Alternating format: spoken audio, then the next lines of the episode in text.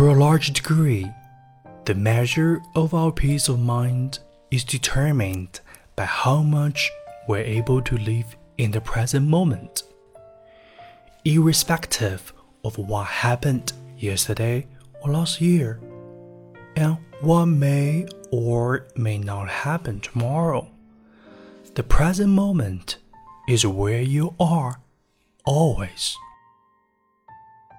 Without question, many of us have mastered the neurotic art of spending much of our lives worrying about a variety of things all at once.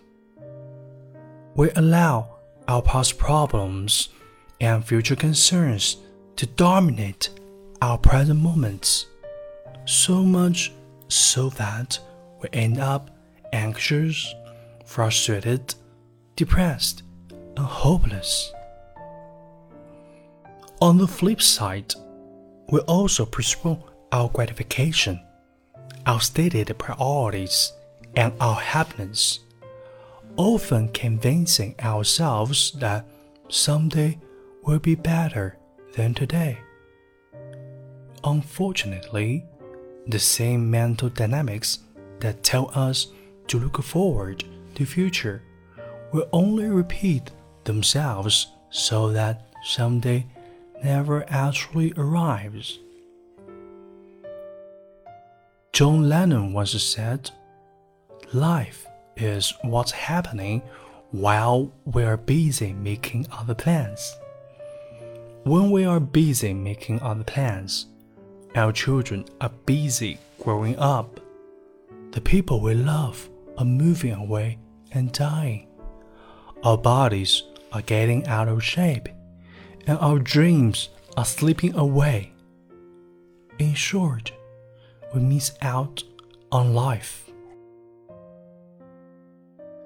Many people live as if life were a dress rehearsal for some later date. It is not. In fact, no one has a guarantee that he or she will be here tomorrow. Now is the only time we have, and the only time that we have any control over.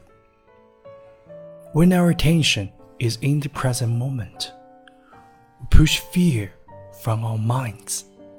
Fear is the concern over events that may happen in the future.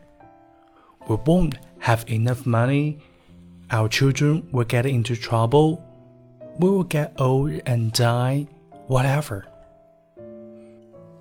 To combat fear, the best strategy is to learn to bring your attention back to the present.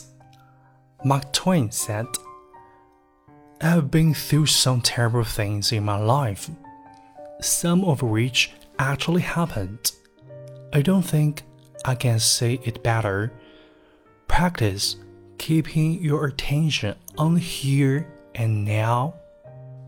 Your efforts will pay great dividends.